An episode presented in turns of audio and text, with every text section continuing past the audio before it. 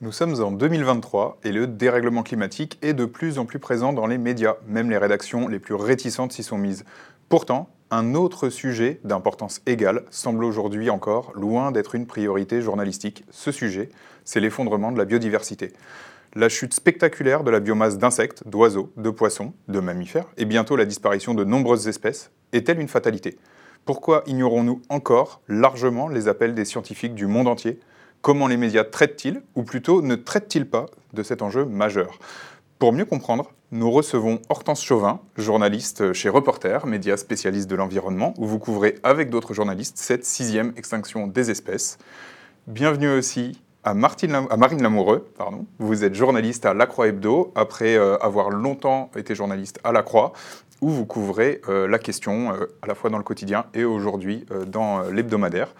Nous accueillons aussi Éric Grosso, chargé de mission à la Ligue pour la protection des oiseaux, la LPO, qui veille sur le terrain les populations d'oiseaux en France. Enfin, en visio, nous avons invité Pierre-Henri Gouillon, professeur émérite au Muséum national d'histoire naturelle, biologiste spécialiste des sciences de l'évolution. Et on va commencer cette émission par un sujet de BFM TV diffusé le 26 mai dernier. La Première ministre Elisabeth Borne présentait l'ébauche d'une stratégie du gouvernement en faveur de la biodiversité, mais le même jour se tenait l'Assemblée générale de Total. Total Energy s'est engagé à consacrer un tiers de ses investissements à des énergies bas carbone d'ici 2030. L'Assemblée générale doit durer toute la journée. Et en ce qui concerne les militants du climat, écoutez ce que dit la Première ministre Elisabeth Borne aujourd'hui. Vous savez, Total a engagé hein, sa transition vers les énergies renouvelables. Moi, je ne peux que l'encourager à accélérer cette transition.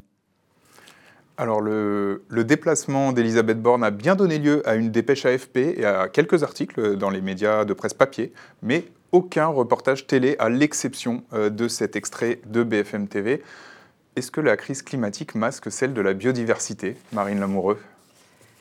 Effectivement, elle la masque euh, un peu encore, parce qu'on a du mal à faire le lien, alors qu'en fait, c'est deux crises complètement liées. Donc c'est un peu aberrant, mais on peut quand même se réjouir que, moi qui ai longtemps couvert les, deux sujets, le climat euh, euh, progresse dans les médias et qu'on comprend de mieux en mieux ces problématiques et, et, la manière dont nos sociétés doivent se transformer. maintenant, c'est vrai qu'il faudrait que ces deux crises soient pensées en même temps. Elles le sont par le scientifique, elles le sont par ceux qui connaissent ces sujets. Donc euh, aux médias maintenant de pousser pour essayer d'avoir un traitement euh, de ces deux crises systémiques, euh, en montrant les articulations d'ailleurs. Hein. C'est très intéressant journalistiquement de les traiter ensemble. Donc voilà, il y a encore un peu de chemin à parcourir, c'est vrai. je précise que si je vous pose la question, c'est parce qu'un certain nombre de scientifiques et de journalistes, dont vous, mais pas que, contactés lors de la préparation de cette émission, ont pointé, avec un nombre d'années euh, divergent selon les personnes, mais on est entre 5 et 10 ans, sur le retard sociétal et médiatique euh, de prise en compte de cette euh, crise de la, biodiversité. Et il nous a été assez difficile en réalité, pour préparer cette émission, de trouver beaucoup de contenu médiatique, hors de quelques rares cas d'espèces. comment vous voyez, vous, vous le voyez plutôt de 2 ans, de 5 ans, de 10 ans, le retard médiatique, Hortense Chauvin? Euh, nous, chez Reporter, on a tendance à penser que c'est un retard euh, médiatique de 5 ans environ. C'est-à-dire que ces dernières années, on peut vraiment euh, saluer, comme le disait Marine Lamoureux, le fait que de plus en plus de médias se sont saisis de la question parce qu'il y a eu une forte mobilisation citoyenne. Il y a eu notre affaire à tous qui a compté le temps dédié au climat pendant la présidentielle. Il y a eu euh, des formations qui ont été créées, notamment à l'Université Paris-Saclay, pour euh, former les journalistes euh, au climat.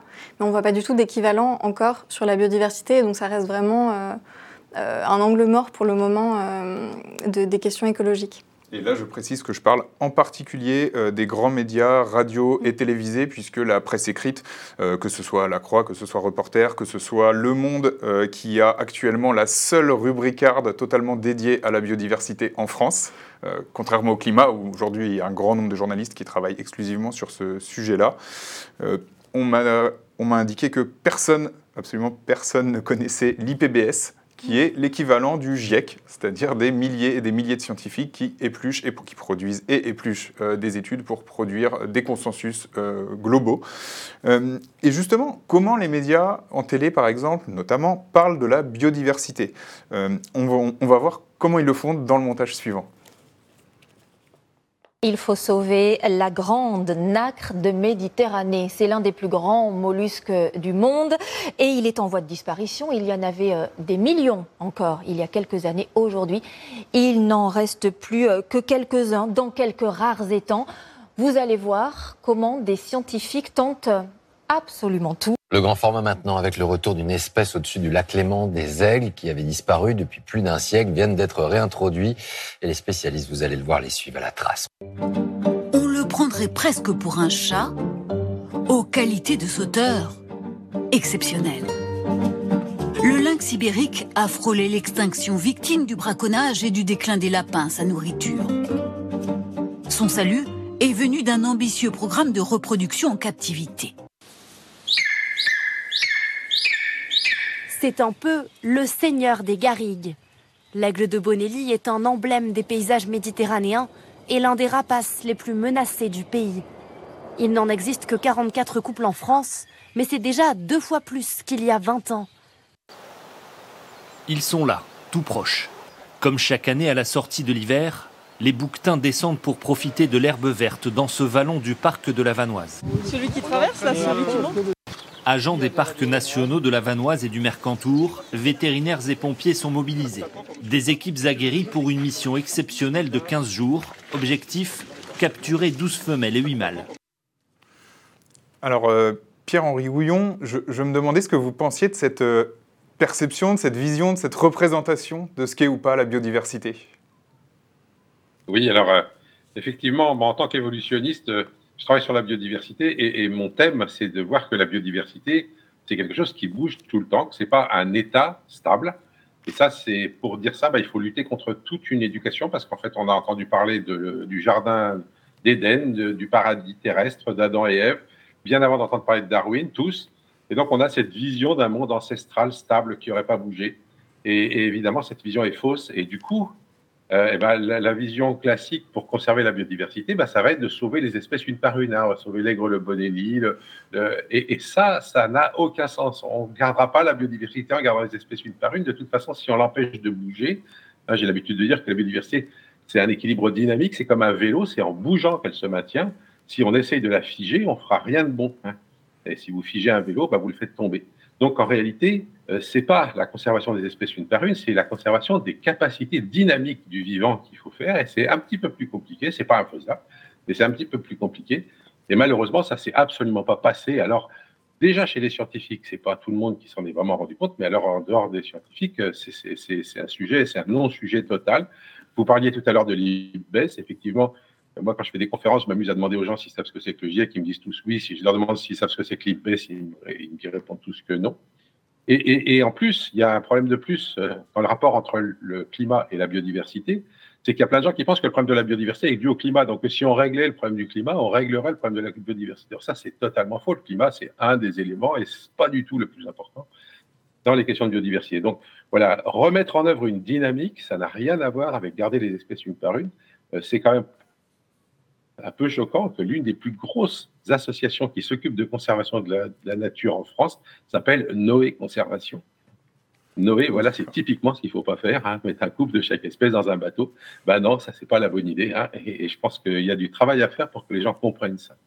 Et euh, j'ai cru comprendre, Hortense Chauvin, que c'était aussi une représentation médiatique qui vous agaçait un petit peu, euh, ou en tout cas que vous, enfin, qui était presque un tic en fait chez les journalistes? Euh, oui. pas que chez les Pardon. non, allez-y.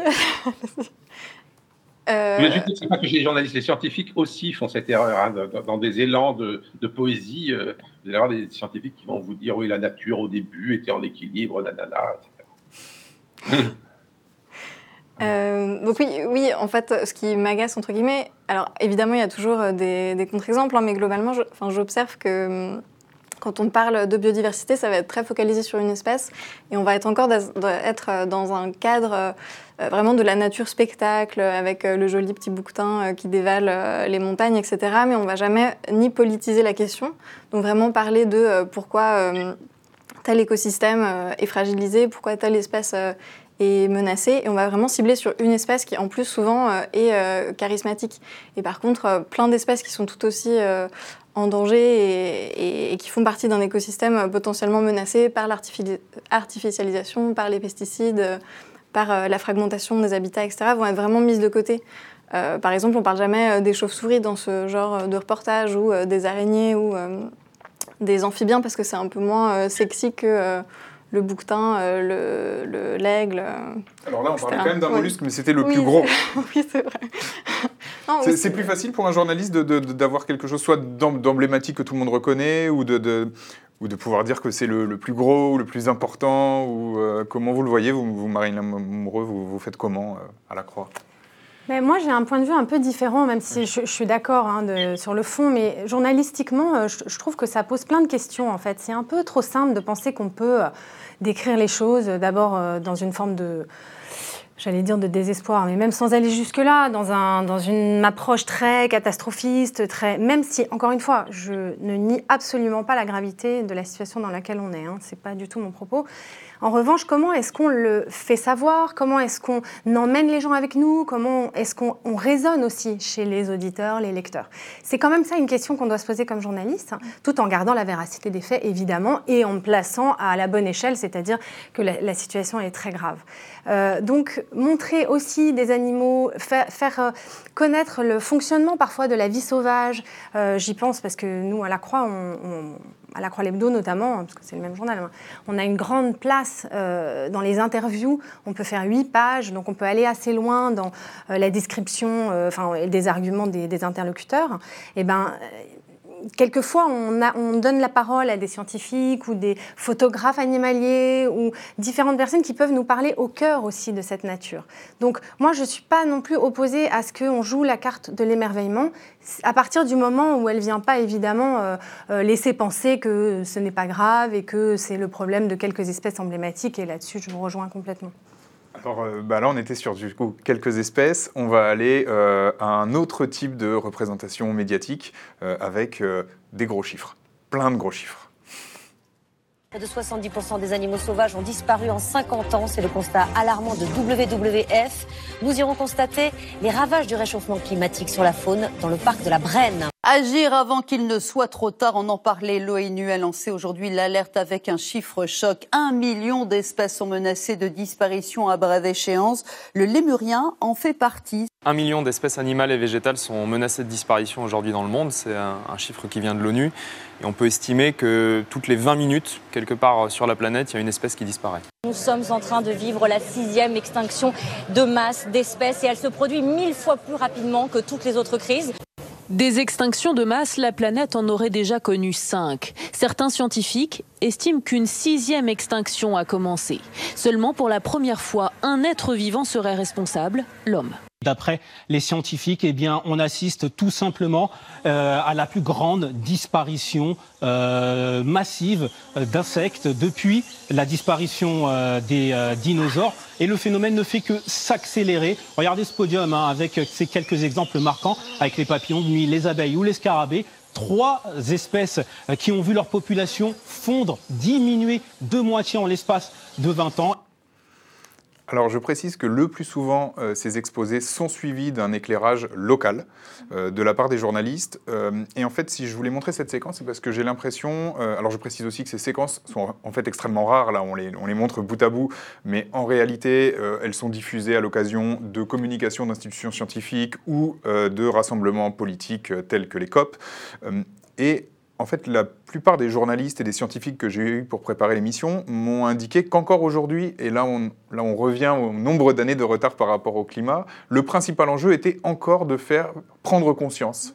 Euh, est-ce que c'est le cas aujourd'hui pour vous, Hortense Chauvin? Il y a encore un, déficit de, conscience de la part de la société et, et des rédactions? Euh, Oui, je pense parce que c'est vrai que, comme le disait très bien euh, euh, Pierre-Henri Gouillon, euh, les, gens, en fait, on a tellement parlé du climat et c'est vraiment euh, fantastique que le climat soit vraiment devenu un sujet médiatique que la biodiversité a été laissée de côté et donc on a peut-être une plus grande difficulté à faire prendre conscience des enjeux à nos lecteurs. Mais en revanche, ce qui est intéressant, je trouve, dans cette question des, grands chiffres, c'est qu'en tant que journaliste, moi je sais que je suis toujours un petit peu divisée parce que d'un côté, on est face à des études, à des rapports qui nous parlent de ces grands chiffres et qui restent impressionnants, un million d'espèces en voie de, disparition, on a envie de le communiquer. Et c'est vrai qu'en même temps, parler que de grands chiffres, ça éloigne peut-être euh, de, quelque chose de perspectible, de perceptible, pardon, de sensible.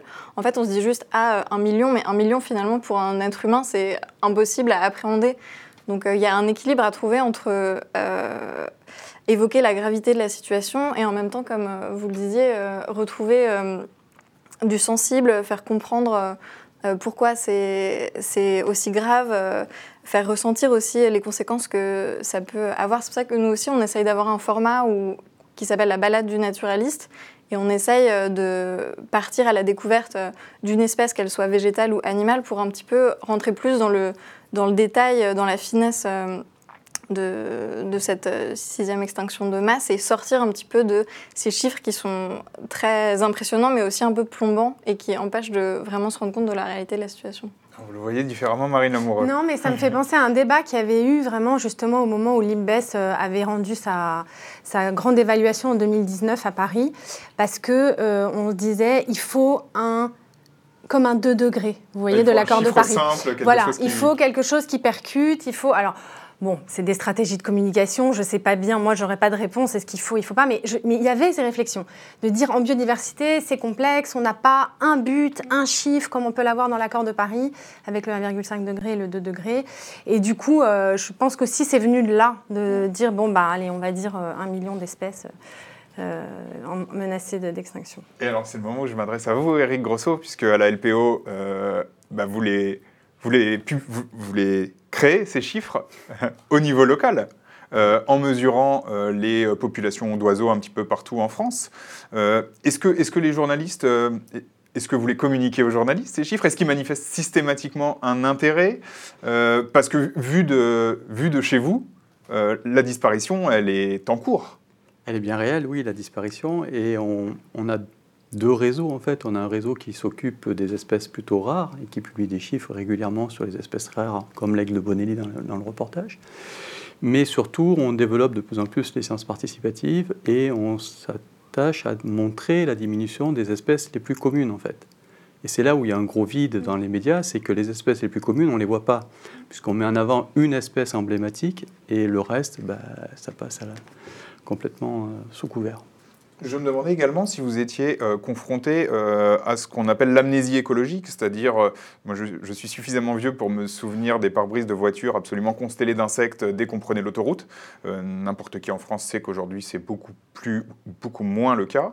je suppose qu'au niveau des populations d'oiseaux c'est la même chose. Est-ce que vos anciens adhérents vous, racontent, est-ce que vous-même vous, vous, avez observé des choses que des jeunes adhérents n'auraient jamais vues et dont ils ne se rendent pas compte finalement sur, sur une France qui a disparu déjà en réalité? C'est clair qu'on a toujours, on, remonte jamais très très loin dans notre propre mémoire, et donc c'est vrai qu'on euh, a cette espèce d'impression que voilà, la situation ne va pas si mal que ça, et quand on présente les chiffres, c'est souvent difficile d'avoir des chiffres sur des longues périodes.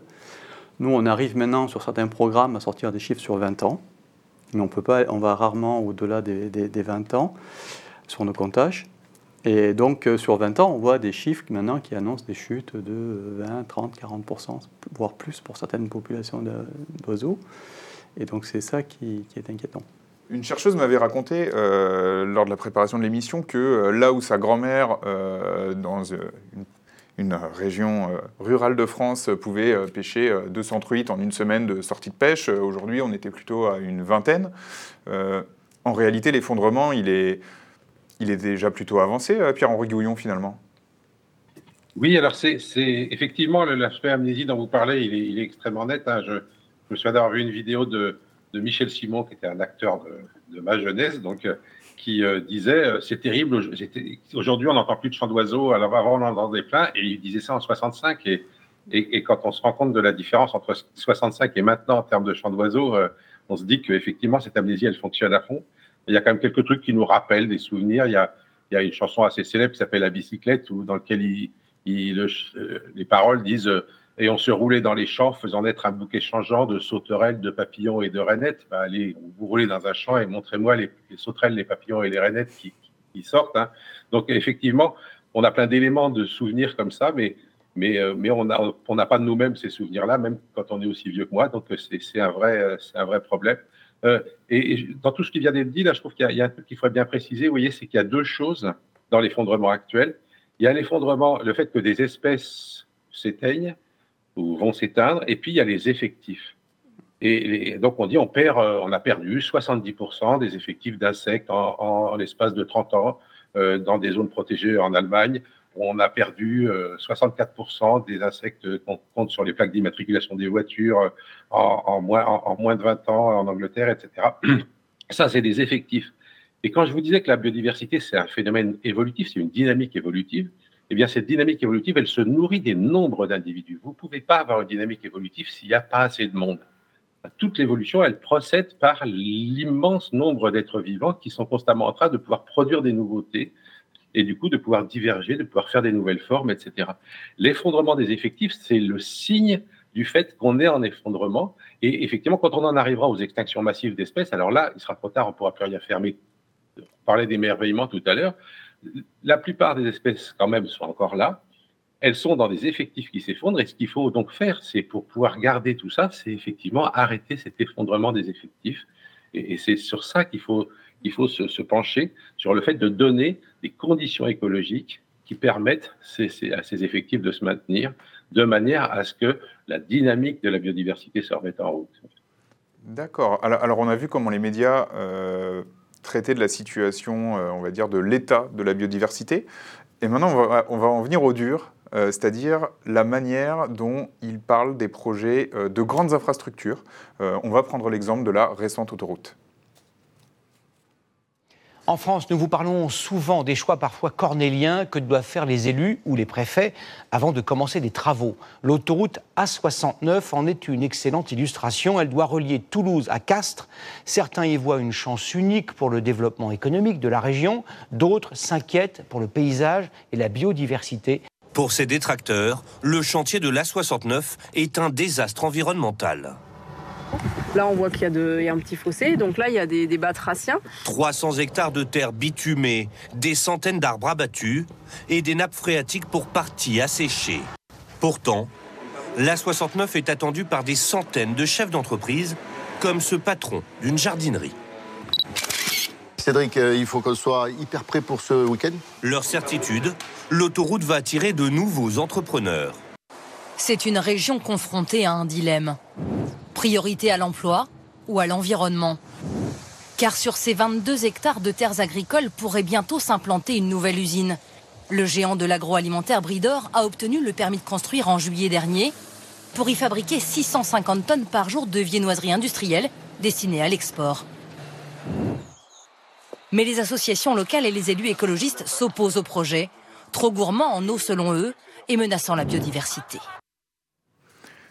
Alors, Hortense Surin, comment vous voyez cette opposition dans les deux, dans les deux reportages? C'est-à-dire d'un côté, on a euh, alors, la biodiversité, mais plus, les, les, bénéfices semblent plus ou moins vagues, et puis l'emploi. Et alors là, c'est très concret, l'emploi. Oui. Euh, bah, cette, oui, oui, cette manière de représenter les choses, elle est très représentative de la manière dont globalement euh, on conçoit la biodiversité. C'est-à-dire que là, bon, ah, c'est juste un petit aspect comme ça, mais on n'a pas vraiment euh, intégré à quel point en fait euh, détruire la, biodiversité, c'était aussi nous détruire nous. Enfin, Et là, dans le reportage, c'est pas du tout expliqué pourquoi cet écosystème est important pour la région, en quoi est-ce qu'il sert, je sais pas, par exemple à, absorber les surplus d'eau à, freiner les glissements de terrain. Enfin, tous les, tous les, toutes les raisons pour lesquelles c'est important de maintenir des écosystèmes en bonne santé ne sont pas du tout euh, expliquées. Et à l'inverse, euh, enfin, voilà, on a des plans qui montrent euh, très bien que ça va générer de la richesse, que ça va être créateur d'emplois, etc. donc oui, c'est pas très surprenant que ce genre de présentation existe, parce que finalement, c'est juste une extension de la manière dont on conçoit les choses. oui, ce n'est pas que journalistique, finalement. Oui, voilà, c'est vraiment euh, culturel en fait. Euh. Et, tant qu'on favorise, nous, nos intérêts en tant qu'espèce euh, par rapport à ceux des autres espèces, c'est sûr qu'on ne peut que rester dans ce cadre de narratif. Et alors, comment vous traitez ce dilemme à la Croix, Marine Pas Lamoureux forcément, parce que justement, moi, je rêverais euh, de, de- de sujets où on sort de l'idée du punitif, parce que quand même, souvent, on l'a vu avec le, le texte euh, du pacte vert hein, qui est passé de justesse au Parlement européen et qui vise à restaurer les écosystèmes. Euh, les opposants mettent toujours en avant les risques pour l'agriculture, les risques pour l'économie, alors qu'en réalité, les gains qu'on aurait à avoir une législation, parce que là, évidemment, la loi était un petit peu euh, édulcorée, mais à- avoir des législations très ambitieuses sur la biodiversité, ils sont énormes. Donc, c'est Quels aussi sont-ils ces gains? Eh ben, des gains en termes de sécurité alimentaire, juste ça. Enfin, il faut quand même euh, euh, pas avoir beaucoup réfléchi à la question pour pas imaginer que tous ces écosystèmes euh, sur lesquels on s'appuie, euh, qui nous permettent de- de- d'avoir euh, de, la nourriture, d'avoir de l'eau saine, c'est la base de notre alimentation. Nous, on n'arrive à pas encore trop s'en apercevoir, mais dans les pays du Sud, il est évident qu'il y a eu des, des, erreurs de fait dans la- dans l'agriculture conventionnelle qu'on a nous aussi, mais là peut-être avec moins de capacité à se relever. Et là, quand il n'y a plus de pollinisateurs, ben, il n'y a plus de sécurité alimentaire. Enfin, c'est assez basique finalement. Donc on pourrait vraiment mettre en avant ces éléments. On pourrait parler aussi de la pollution. euh, euh, de, on est quand même cerné de pollution. Si on commence à, à- protéger la biodiversité, à protéger nos cours d'eau, euh, on aurait quand même un gain immense aussi en termes de qualité de l'eau, de santé. Enfin, ce ne sont pas des petits gains, quoi. C'est ça que je veux dire. Mais c'est moins directement concret que l'emploi. Euh, ben, je ne suis pas tout à fait d'accord avec vous. Euh, je pense que si on dit à une mère de famille euh, qu'est-ce qui est le plus important, ce que mangent tes enfants ou le boulot de ton mari, euh, enfin, je ne sais pas comment elle va hiérarchiser. C'est un, un hiérarchisable d'ailleurs peut-être, mais non, la santé, je pense que la, san- la santé ce- de, de- de ce qu'on mange, de ce qui nous environne, préoccupe beaucoup les gens. Donc justement, à nous aussi, médias, de, de travailler ça et, et de ne pas être happés parce que culturellement, effectivement, on en est encore là à penser que, bon, c'est des enjeux de long terme, et là, on a un problème d'emploi de court terme. En fait, ça, ça, pour moi, ça incombe vraiment aux journalistes de dire que non, en fait, ces enjeux-là, ils ne sont pas de long terme, ils sont maintenant, et qu'on aurait énormément, encore une fois, à gagner à avoir des législations ambitieuses sur la biodiversité. Alors, on va regarder un autre reportage du même type, mais cette fois-ci sur euh, la loi zéro artificiali- artificialisation nette, la loi ZAN, dont l'ambition est que plus aucun mètre carré en France ne soit artificialisé sans compensation à partir de 2050. Et on va voir comment euh, France 2 euh, a traité le sujet en allant dans des villages. Vue du ciel, c'est un champ de maïs comme il en existe tant d'autres en Alsace.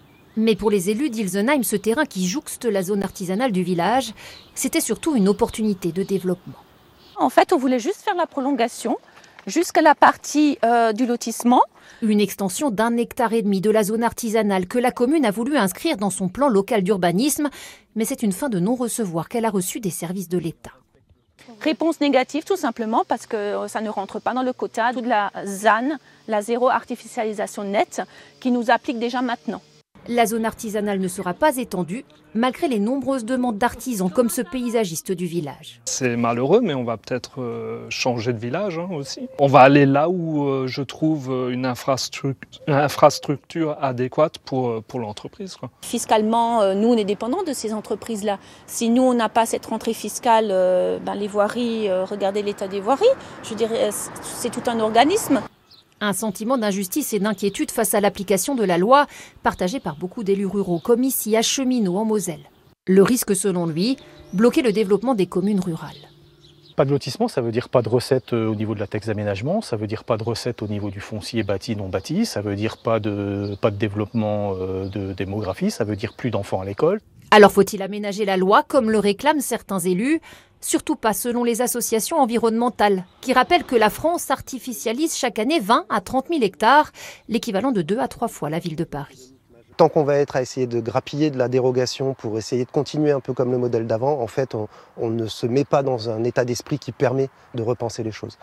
Car l'idée est bien de changer de modèle, en densifiant notamment les centres-villes et villages, ou en réhabilitant friches et bâtiments vacants.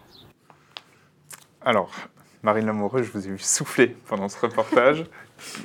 Il illustre finalement ce que vous veniez de dire euh, juste avant. Bah, c'est vrai que là, il y a un enjeu culturel euh, tellement, tellement énorme euh, quand on, on n'a pas du tout conscience finalement de, la richesse des écosystèmes qui nous entourent et qu'on voit que l'intérêt de la bétonisation. C'est vrai que ça me fait soupirer, mais bon, c'est, je, comprends en même temps qu'il y, a un travail à faire et que c'est. justement, voilà. comment vous vous adressez à ces lecteurs-là? Parce que quand je vous ai eu au téléphone, vous m'avez dit, nous à la Croix, euh, voilà, on, veut s'adresser à des lecteurs, aux lecteurs du Figaro, on veut s'adresser aux lecteurs les plus éloignés de l'enjeu finalement. En fait, voilà, quel est le parti pris? Est-ce qu'on parle entre soi et on se rassure sur le fait qu'on euh, est bien tous d'accord ou on essaye effectivement d'aller chercher des lecteurs qui sont assez loin et qui n'ont pas encore fait peut-être ce cheminement, qui n'ont pas intégré euh, toutes ces données?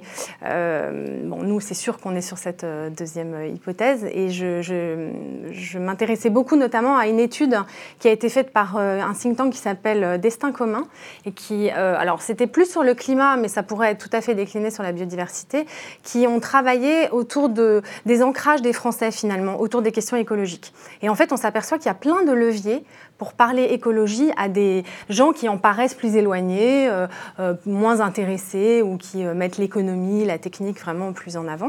Et ça, c'est intéressant, je trouve, journalistiquement, parce que peut-être qu'ils n'ont pas envie d'entendre parler.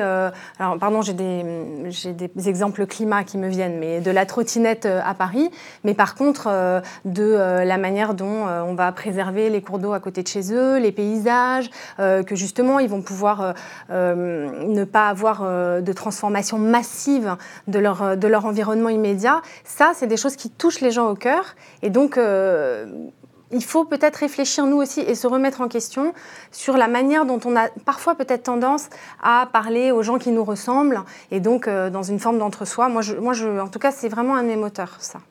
Alors, il y a autre chose qui, moi, me marque dans les reportages que je vous montre depuis le début de cette émission, et c'est une vraie différence par rapport au climat aujourd'hui, c'est qu'on y voit très peu de scientifiques et je me demandais, Pierre-Henri Gouillon, comment vous l'expliquez euh, Qu'il y ait si peu de scientifiques. Là où aujourd'hui il y a quand même beaucoup de scientifiques qui s'expriment sur le climat, sur la biodiversité, ça semble beaucoup plus rare.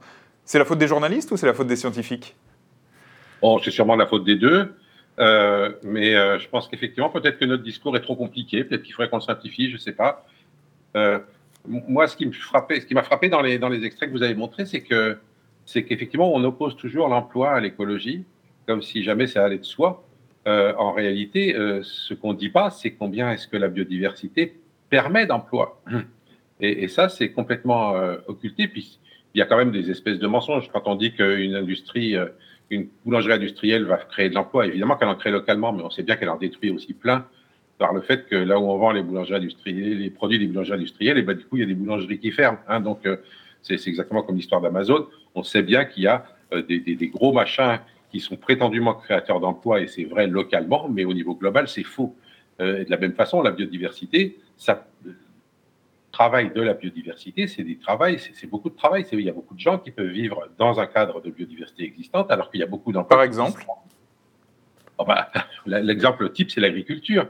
On a on a, depuis les années 1950, fait tout ce qu'on pouvait pour supprimer tout ce qu'on pouvait comme emploi dans l'agriculture. Après, on nous dit que notre priorité, c'est l'emploi. Mais si jamais la priorité, c'est l'emploi, il faudrait peut-être arrêter de, de, de, faire ce qu'on peut pour qu'un agriculteur, un agriculteur tout seul cultive des milliers d'hectares, alors que si jamais on faisait une agriculture raisonnable et, et, et, durable, à ce moment-là, ça voudrait dire que chaque agriculteur ne fait que quelques dizaines d'hectares. Et là, il y aurait plein d'emplois. Et en plus, ça ferait une agriculture durable, ça ferait une agriculture propre. Comme ça a été dit déjà, ça permettrait d'avoir une nourriture saine pour les enfants, ça permettrait de sauver les cours d'eau.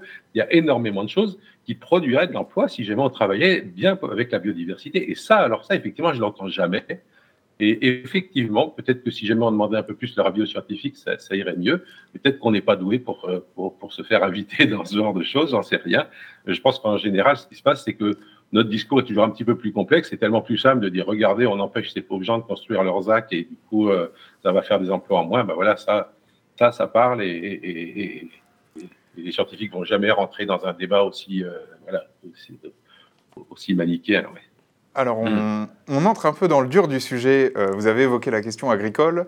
Euh, et effectivement, euh, je tiens à préciser que la totalité, j'ai eu une dizaine de chercheurs et de chercheuses dans le cadre de la préparation de cette émission, qui s'occupent tous de biodiversité. Et leur discours est à la fois extrêmement alarmiste et très unanime sur les raisons de perte de biodiversité parce que, avant même l'artificialisation des sols, pour la plupart des chercheurs, le problème est simple, c'est celui des pratiques agricoles. et je voudrais d'abord montrer deux reportages dans lesquels vous avez été présent, euh, Eric Grosso, euh, puisqu'ils euh, illustraient une récente étude du CNRS, c'était en avril, sur les causes du déclin des populations d'oiseaux en Europe. On va regarder ça. Ça, c'est l'alouette des champs.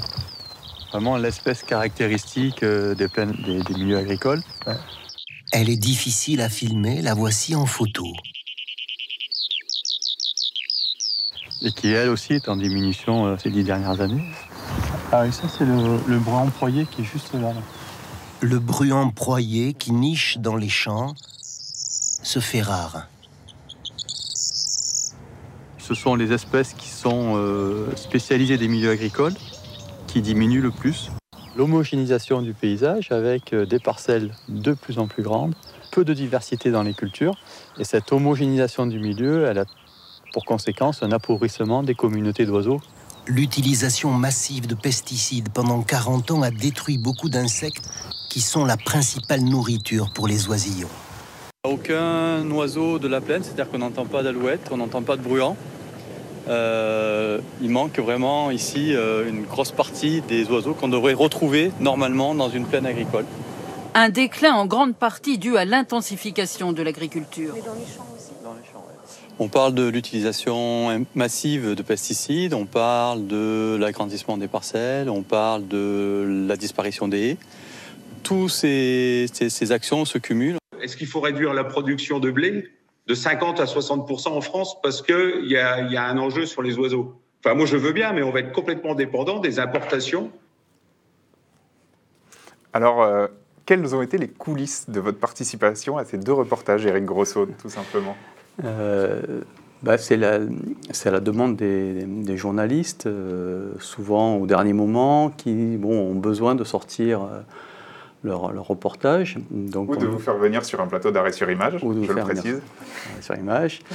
Voilà, et puis nous, on répond souvent avec des bénévoles, puisqu'à la LPO, on a la grosse force, c'est les bénévoles, ou des salariés quand on n'a pas de bénévoles disponibles, vu la l'urgence de, la demande, voilà, qui est souvent là sur euh, du jour, enfin dans la journée pour le soir. Quoi. Je précise que je voulais vous avoir, vous, et pas un bénévole sur le plateau, à cause de ces euh, deux reportages. Euh, est-ce que le, le, fait que les journalistes soient pressés peut aussi expliquer le fait que les scientifiques soient moins présents, Marine Lamoureux, dans les médias? Bah, là, je me sens pas très légitime pour répondre parce qu'en presse écrite, quand même, on a le temps de travailler. Ouais, bon c'est vrai que parfois, euh, voilà, il y a une actualité euh, pas anticipable. Enfin, là, euh, c'est vrai que souvent, les, sujets, enfin, je ne sais pas ce sujet-là, mais soit il y a une annonce gouvernementale. il y a eu une communication du CNRS sur l'étude avec un, gros chiffre, 30%. Enfin, voilà, Donc, normalement, c'est quand même anticipable pour nous. On peut se, se dire quelques jours avant, voilà, il va y avoir telle annonce, même si on n'a pas forcément le contenu précis. Nous, on peut commencer à réfléchir à la manière dont on va vouloir l'illustrer. Donc, euh, bon, après, euh, je ne dis pas que l'urgence n'existe pas dans les médias, hein, pas du tout. Hein, mais c'est vrai que j'en ai moins l'expérience, disons, euh, en presse écrite. Et Hortense Chauvin, je me demandais comment vous perceviez le. Alors, ce n'était pas le cas dans, dans, le reportage de TF1, mais dans celui de France 3, on voit donc un représentant du syndicat agricole majoritaire qui est la FNSEA. comment vous percevez sa réponse, un petit peu énervée par ailleurs eh ben, c'était la conclusion du reportage, c'est ça Ils bah, demandaient comment ils allaient nourrir le monde oui. si, on les, si on les obligeait à sauver les oiseaux. Oui, c'est intéressant parce que c'était un peu ça. Mais en fait, finir le reportage euh, de cette manière, c'est intéressant parce que comme c'est la conclusion, finalement, c'est l'image, l'idée qui va rester. Et euh, en fait, typiquement, nous, je pense que ce qu'on aurait fait, c'est on se serait appuyé euh, en guise de conclusion à un article sur ce sujet sur euh, une parole de scientifique ou sur euh, le chiffre d'une étude. Mais là, la FNSEA, au même titre que euh, toute organisation lobby de ce type, ils ont des intérêts à défendre qui ne sont pas forcément ceux de la biodiversité ou ceux qui vont dans le sens des écosystèmes. Donc, je pense que typiquement, dans ce cadre-là, avoir une conclusion avec un scientifique, ça aurait peut-être été plus judicieux parce que là, en fait, on, fait comme si la parole de la FNSEA, finalement, était, était celle. C'est dur d'y comme ça à brûle pour point. Oui, Veut-on priver les Français de nourriture, Marine Lamoureux? Ah non, mais moi je trouve pas ça du tout dur d'y répondre. En fait, il suffit de dire que si on continue à avoir cette approche de l'agriculture, c'est là qu'on va avoir des problèmes de pénurie en fait.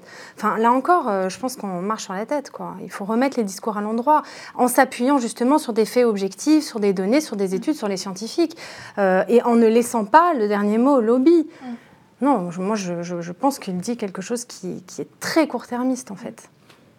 Allez-y. Et typiquement, il y a eu plein d'études ces dernières années qui ont montré que, et en France et en Europe, on pouvait avoir d'ici 2050 euh, une agriculture euh, complètement bio et réussir à nourrir l'Europe euh, de cette manière, ce qui nécessite des grands changements dans notre rapport à l'alimentation. Par exemple, manger moins de produits carnés, réutiliser pardon, l'engrais humain pour fertiliser, évidemment changer, enfin avoir plus de travailleurs dans les, dans les champs.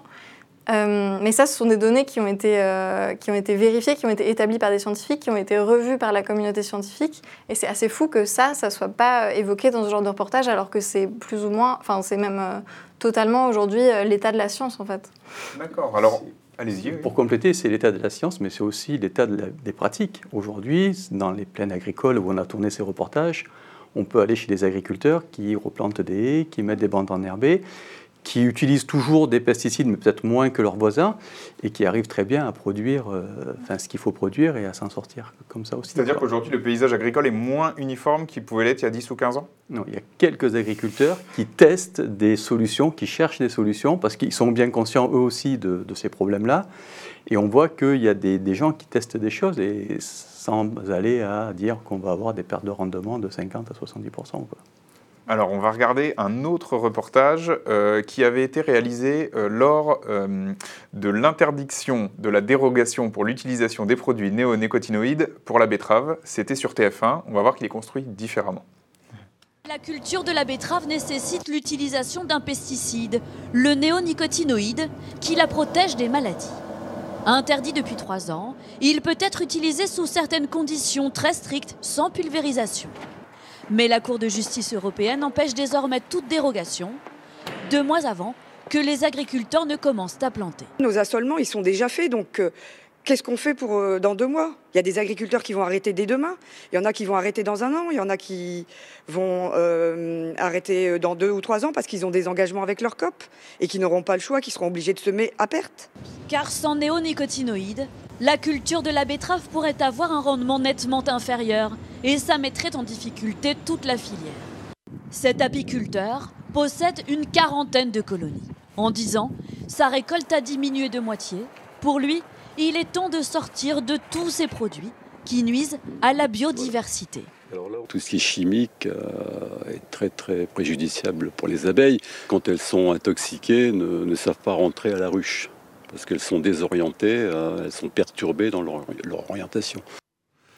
Alors, cette fois-ci, euh, ce qui conclut le reportage, c'est une parole écologiste. Je précise que ça n'est pas une parole scientifique. Alors je vais vous donner la parole à vous, Pierre-Henri Gouillon. Comment vous, la voyez, comment vous le voyez, ce reportage, et comment vous les voyez, les arguments du...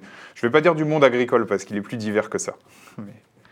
Oui, le monde agricole est très divers, mais effectivement, il est dominé par un lobby qui s'appelle la FNSEA, et qui défend bec et ongle euh, le fait de, de, continuer à mettre des, doses absolument déraisonnables de pesticides dans la nature. Euh, et, ça, nous, scientifiques, comme vous l'avez dit, on n'a plus aucun doute sur l'importance de, ces effets-là. Et là, je dois dire que sur le plan des médias, je ne sais pas comment il faut faire pour alerter les médias quand il y a un résultat intéressant. Euh, il y a quelques années, euh, en 2013, en fait, l'EFSA, qui est l'agence européenne qui donne ses agréments pour ces produits, pesticides, OGM, etc., l'EFSA avait proposé un test pour voir si jamais les produits tuaient les abeilles mais euh, pas euh, tuer comme on teste actuellement déjà en, ce, qu'on appelle euh, la toxicité aiguë, mais regardant en toxicité chronique. C'est-à-dire qu'est-ce qui se passe si jamais on donne plus souvent ce produit aux abeilles? Ils ont proposé un, protocole en 2013, il n'a jamais été mis en place. Et en réalité, c'est Stéphane Foucard qui a d'ailleurs sorti cet article. Le journaliste du il a trouvé un article dans un Stéphane Foucard, donc journaliste du Monde, hein, qui travaille remarquablement sur ces sujets. Euh, il, a trouvé un article qui a été publié par les producteurs de pesticides eux-mêmes, dans lequel ils disent que si on mettait en place le test de l'EFSA, 80% de leurs produits seraient interdits. Et donc, ça veut dire que 80% de leurs produits tuent les abeilles. Mais attention, leurs produits, ce n'est pas seulement des insecticides, c'est aussi des herbicides et des fongicides. Les fongicides, c'est pour tuer les champignons, les moisissures, etc. Or, il n'y a pas besoin d'être un grand biologiste pour comprendre que si quelque chose qui est fait pour tuer une plante tue une abeille, ça veut dire que ça tue tout le monde. Hein. Quelque chose qui est fait pour tuer un, un, champignon et qui tue une abeille, ça veut dire que ça tue tout le monde. Donc en réalité, de l'aveu même des producteurs de pesticides, et je tiens tous les journalistes qui le souhaitent euh, à leur disposition, les références de cet article, un PDF, tout ce qu'ils voudront. Hein. Les, producteurs de pesticides eux-mêmes ont dit que 80% de leurs produits tuaient tout le monde. Ça a été dit dans un, dans, un, reportage que vous avez montré. Si on tue les insectes, bah, évidemment, c'est mauvais pour les oiseaux, les batraciens et les reptiles qui mangent ces insectes. Mais c'est mauvais pour les oiseaux et les batraciens et les reptiles eux-mêmes. Et puis pour les mammifères aussi. Ça, ça tue tout le monde. Et, ça, c'est un fait qui est absolument avéré, donc qui est publié par les, par les producteurs de pesticides. Vous vous rendez compte, si c'était des écolos qui avaient sorti ce truc-là, personne ne les croirait, mais là, c'est eux-mêmes qui le disent. Eh bien, ils, disent eux-mêmes que 80% de leurs produits tuent euh, la plupart des, êtres vivants. Donc, il y, a, des données scientifiques très, très fortes hein, pour dire que, cette méthode de, gestion de l'agriculture n'est pas durable. Et malheureusement, effectivement, le, lobby euh, de la FNSEA lié avec les industries euh, agrochimique euh, essaye de, faire oublier ça. Et comme ça a déjà été dit, on sait très bien qu'actuellement, avec de l'agroécologie, on nourrirait parfaitement euh, les gens, il n'y a pas de problème. Et donc, il faut, vous savez, on nous a déjà fait le coup du fait que si on n'avait pas de nucléaire, il faudrait s'éclairer à la bougie. Bah, c'est exactement le même discours, mais appliqué à l'agriculture. Sans l'agriculture industrielle et, ultra polluante, on ne pourra plus manger. Bah, évidemment que ce n'est pas vrai. Simplement, euh, effectivement, ce qu'il faudrait aussi, ça serait qu'il y ait beaucoup plus d'études sur local, hein, faites par l'INRAE, etc., pour voir comment faire une transition vers l'agroécologie, aider les agriculteurs à cette transition. Il faudrait qu'il y ait des moyens pour ça. Il faudrait que le système qui distribue le foncier dans l'agriculture fonctionne dans ce but-là. Il faudrait que les, que les subventions agricoles, que ce soit françaises ou européennes, soit, soit, soit modifié de manière à favoriser le fait de faire cette transition agricole. Pour le moment, il y a zéro volonté politique pour que ça se fasse, alors il n'y en a pas. Et, effectivement, il y, a des, il y a des médias dans lesquels ce genre de choses sont dites, mais ça reste encore un peu confidentiel et je crois qu'il y a beaucoup de gens qui ne l'ont pas vraiment compris. Donc je pense qu'il y aurait quelque chose à faire au niveau des médias pour que vraiment ça, ça soit expliqué, que, que vraiment on n'a actuellement aucune volonté politique pour que les choses changent dans ce domaine alors qu'on sait qu'elles doivent changer. Alors, vous avez parlé de, lobby euh, de la FNSEA.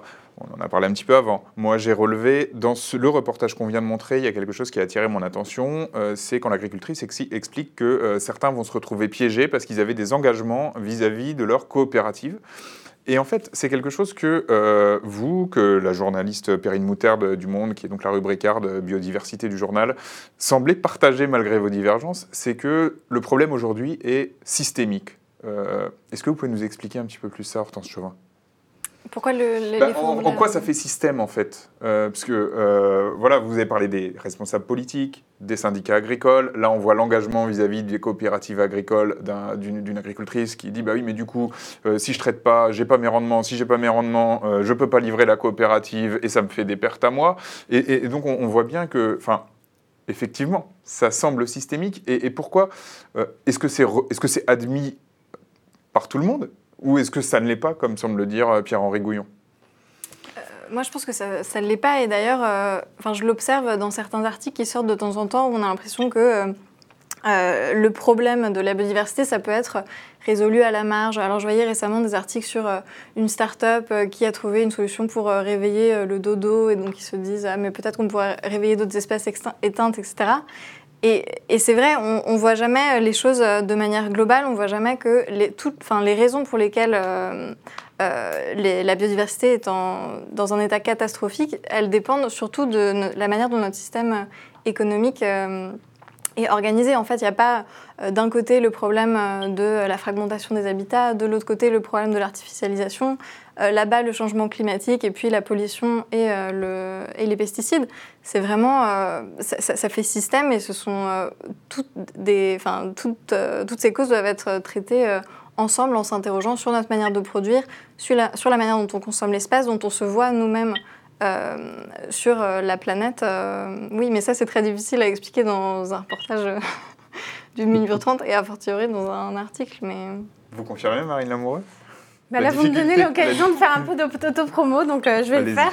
Parce qu'il se trouve qu'on a réfléchi depuis plusieurs mois à un numéro solution dans la Croix l'Hebdo qui paraîtra euh, début septembre, euh, où on s'est associé avec Ashoka, donc l'ONG, qui fait vraiment de l'innovation sociale sur le territoire déjà aujourd'hui.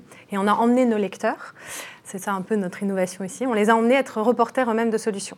Et je- j'en parle parce que une des hum, innovations sociales qu'on qu'on met en avant dans ce numéro, elle concerne précisément l'agriculture et elle concerne une entreprise laitière qui a vraiment décidé de prendre le contre-pied du système du lait, qui est un système qui est très cadenassé, euh, parce que euh, distributeurs, gros industriels, éleveurs qui sont effectivement tributaires de tout ce système. Oui, en fait, si je comprends bien, euh, c'est quelque chose qu'on ne comprend pas forcément, mais les agriculteurs sont plus tributaires des coopératives qu'ils en sont décideurs. Alors moi, je ne suis pas une spécialiste de la- de l'agriculture, hein, je ne voudrais pas euh, di- dire des bêtises, mais ce qui est sûr, c'est qu'on on n'est pas éleveur euh, libre de faire la production qu'on souhaite, au prix qu'on souhaite, le lait qu'on souhaite en fait. En l'occurrence là, on a énormément, ils ont énormément de contraintes et, euh, pour un salaire euh, à la fin du mois qui est toujours... euh, serré, donc, euh, donc il y a une espèce de pression, et puis il y a des gros investissements qui ont été faits. On doit de l'argent aux coopératives. Donc euh, là, l'initiative qu'on met en avant, c'est justement tout ce qu'il faut mettre en- en mouvement, en fait, pour essayer de s'émanciper de ce système. Ce qui n'est pas simple du tout. hein. Euh, euh, et voilà, ça demande des gros investissements. Là, ils ont financé leur propre laiterie. Ils ont, euh, ils ont réussi à se fédérer en éleveurs actionnaires. Ce sont des agri-entrepreneurs. Ça veut dire qu'eux aussi, ils changent leur métier parce qu'ils ne sont pas seulement éleveurs, mais ils s'occupent après de la distribution, des contrats avec, avec Leclerc, etc., etc. Ce que je veux dire, c'est que je trouve intéressant médiatiquement d'aller montrer aussi que des gens y arrivent. Ça ne veut pas dire que naïvement, on va penser que le système va être transformé en, en- trois ans, mais ça veut dire qu'on identifie les points d'inertie et donc on peut commencer à réfléchir à la manière d'en sortir. Et en plus, franchement, il y a des gens qui le font. Donc euh, allons les voir. Allez-y, allez-y. Non, mais parce que je trouve ça très intéressant, parce que ça, ça me fait penser à cette question de l'imaginaire qui, je pense, est vraiment fondamentale. Euh, En fait, là, toutes les, tous les reportages qu'on voit, ils sont inscrits dans une certaine vision de la biodiversité où euh, c'est toujours un problème, finalement. On a l'impression d'essayer euh, de... C'est un frein à quelque chose. Voilà, c'est un frein à quelque chose, euh, à l'emploi, à je ne sais quoi. Et en fait, quand on fait des reportages sur...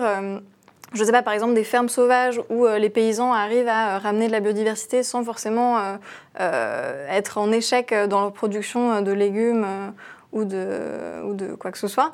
Bah là, en fait, on- est en train de, créer un, autre imaginaire chez nos lecteurs, euh, chez euh, les téléspectateurs, et ça permet de, visualiser qu'un autre monde est possible plutôt que toujours représenter les choses comme ah mais finalement essayer de limiter euh, notre usage des pesticides, c'est un problème, ça nous embête. Il y a, a d'autres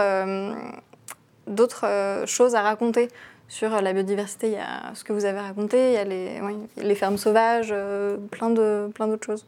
Bah vous, en, en Ile-de-France, euh, Éric Grosso, euh, vous nous parliez des agriculteurs, du fait qu'il y en a qui cultivent, qui essayent de faire différemment. Euh, est-ce que est-ce qu'ils ont cette pression systémique de, de- de- voilà Est-ce que, est-ce que vous sentez ce système quand, quand vous leur parlez, euh, que ce soit aux agriculteurs conventionnels ou à ceux qui essayent euh, voilà, de, de, recréer des, de- de- d'essayer Oui, d'améliorer leurs terres Il y a des- une pression, il y a le fait de ne pas faire comme les autres, c'est toujours compliqué dans le milieu agricole, hein, d'essayer de... Quand on sort de ce que font les autres, c'est toujours un peu compliqué. Ah oui, il y a une vraie pression Il y a une sociale. vraie pression sociale euh, euh, voilà, euh, qui, qui, qui s'applique sur les gens, sur les agriculteurs. Euh, c'est vrai qu'après, il faut tout repenser, c'est-à-dire que c'est un autre métier, comme ça a été dit, hein, c'est-à-dire qu'il faut aussi repenser la commercialisation, et etc. Et donc, c'est compliqué. Mais les agriculteurs, enfin, moi, je trouve que c'est des métiers qui sont toujours en innovation. C'est toujours des gens qui sont en train de chercher des nouvelles solutions. Ça, c'est intéressant. Et alors, est-ce que vous, vous constatez, en allant sur le terrain, qu'il y a effectivement des différences de biodiversité selon les types, euh, selon les modes d'agriculture? Ah oui, forcément, oui. Ça Oui, se c'est- manifeste comment? Ça se manifeste. Alors, souvent, euh, les gens sont un peu déçus parce que quand on va dans des fermes bio ou des fermes qui vous ont remis des, remis des bandes enherbées, il n'y a pas des espèces rares parce qu'on est toujours focalisé, nous, sur la recherche de l'espèce rare. Et quand on va chez des agriculteurs qui cultivent de façon un petit peu différente, qui font attention à la biodiversité, en fait, on retrouve des espèces qui sont classiques des milieux agricoles, mais à des niveaux de population bien plus élevés que chez leurs voisins. C'est ça qu'on voit surtout. C'est le niveau des populations. Et on rejoint le- Ce que la- disait la- Pierre ce Henri que Guillon tout à disait l'heure. Pierre Guillon sur le problème du- de la masse d'individus qu'il faut avoir pour que le système continue à évoluer. Vous vouliez dire quelque chose, Pierre-Henri Non, bah, je, je, je, pense qu'effectivement, c'est cette idée qu'il faut arriver à, montrer que qu'on peut euh, faire euh, une agriculture, qu'on peut avoir la biodiversité, que ce n'est pas l'ennemi du système, mais qu'au contraire, si jamais on fabriquait un système euh, qui fonctionne bien, eh ben, on n'aurait pas besoin de, dire qu'il faut se battre contre ceci ou cela. Je pense que ça, c'est vraiment essentiel. Je pense que les, récits, le sensible sur ces questions, c'est très important.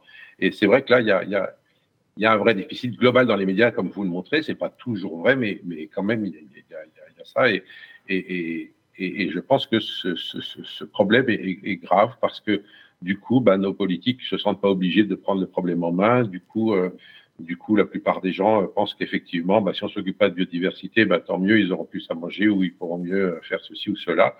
Et, et ça, c'est grave. C'est tout à l'heure, quelqu'un a dit qu'on ne peut pas espérer que les choses changent dans les 2-3 ans. Non, c'est certain, on ne peut pas espérer ça. Mais le malheur, c'est qu'on peut craindre que ça continue pendant quelques dizaines d'années.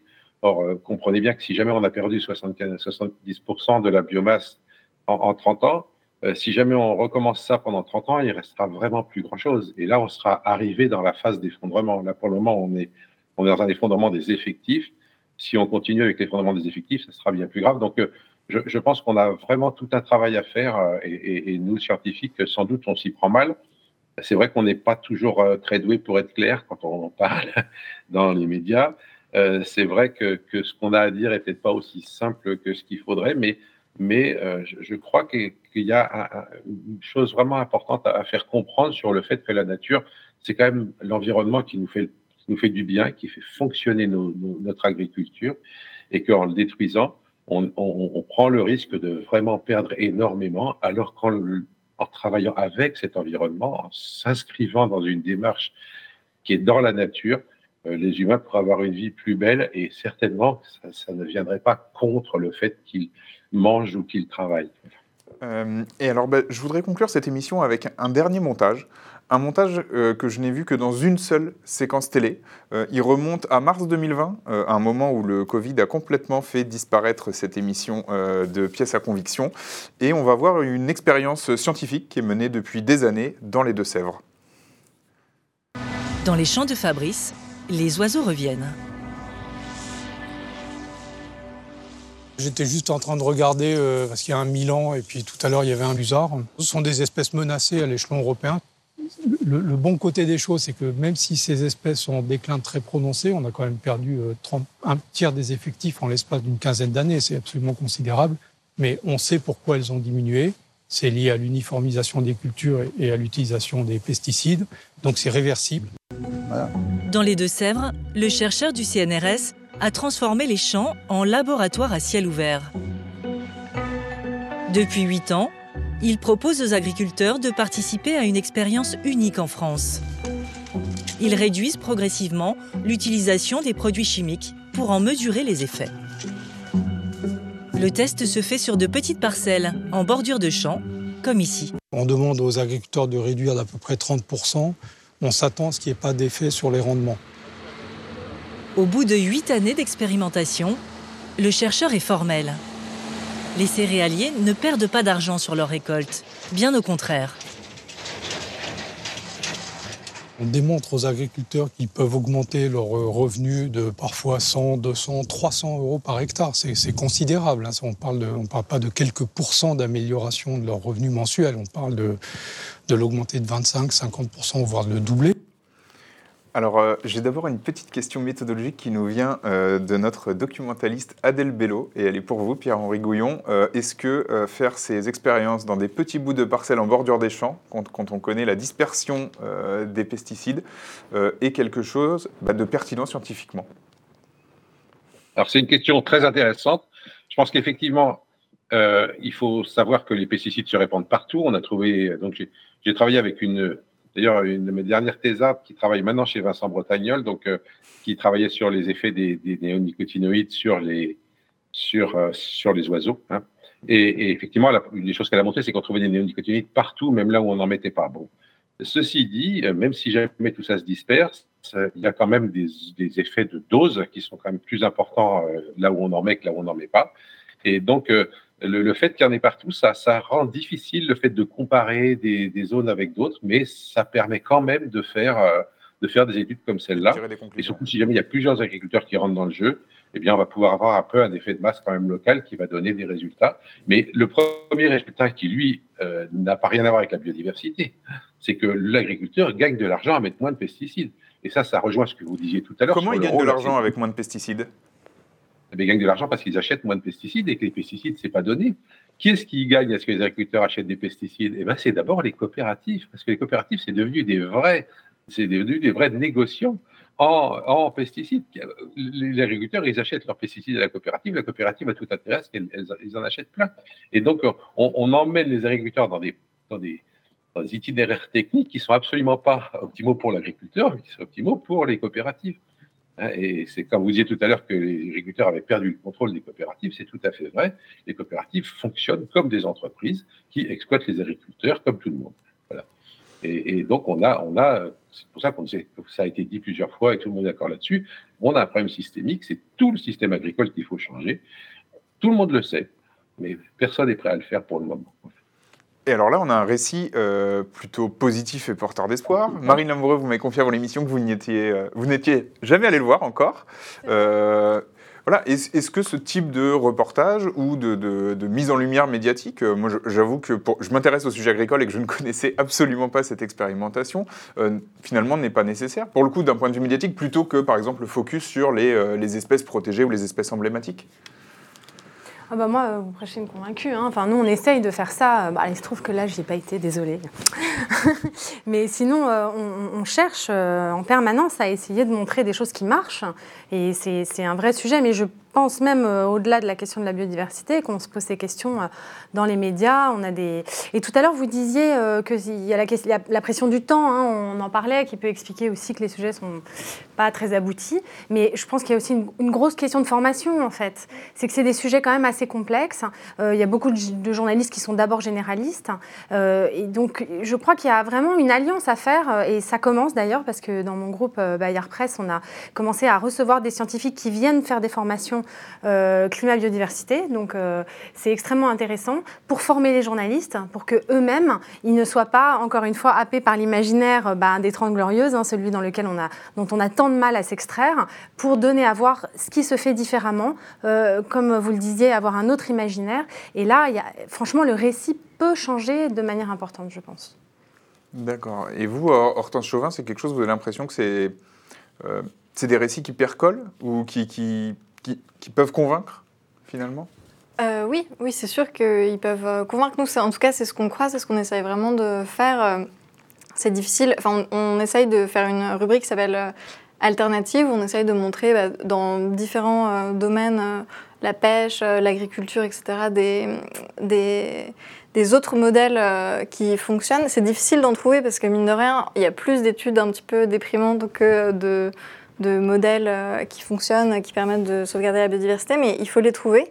Ça prend du, ça prend du temps, mais c'est extrêmement important, je pense, de les, de les mettre en valeur. Et d'ailleurs, ça me fait penser au sujet qu'on regardait tout à l'heure sur euh, l'artificialisation.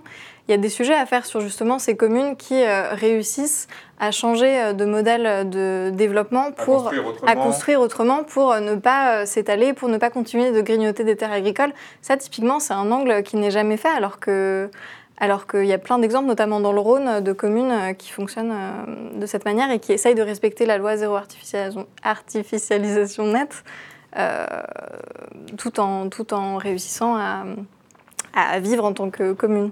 Alors Eric Grosso, à la LPO, vous avez plutôt des appels pour que vous parliez de la disparition des oiseaux ou vous en avez aussi pour que vous montriez des endroits où les populations d'oiseaux se portent mieux ou pas trop mal?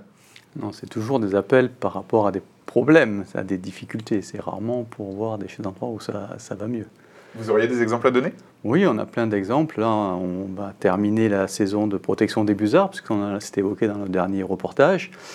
Bah, si on a un conflit sur une protection d'un nid, là, je peux facilement trouver un, journaliste pour venir faire un article, alors que euh, pour tous les, dizaines d'agriculteurs avec qui ça se passe super bien, bah là, c'est difficile de trouver quelqu'un qui a envie de venir. Quoi. Bon, bah, l'appel est passé. Donc, si euh, moi, une journaliste euh, regarde cette émission, euh, Il me reste à vous remercier euh, d'être venu et à vous de l'avoir regardé. Et on vous dit à la semaine prochaine pour une autre émission de notre série d'été sur le thème de l'effondrement.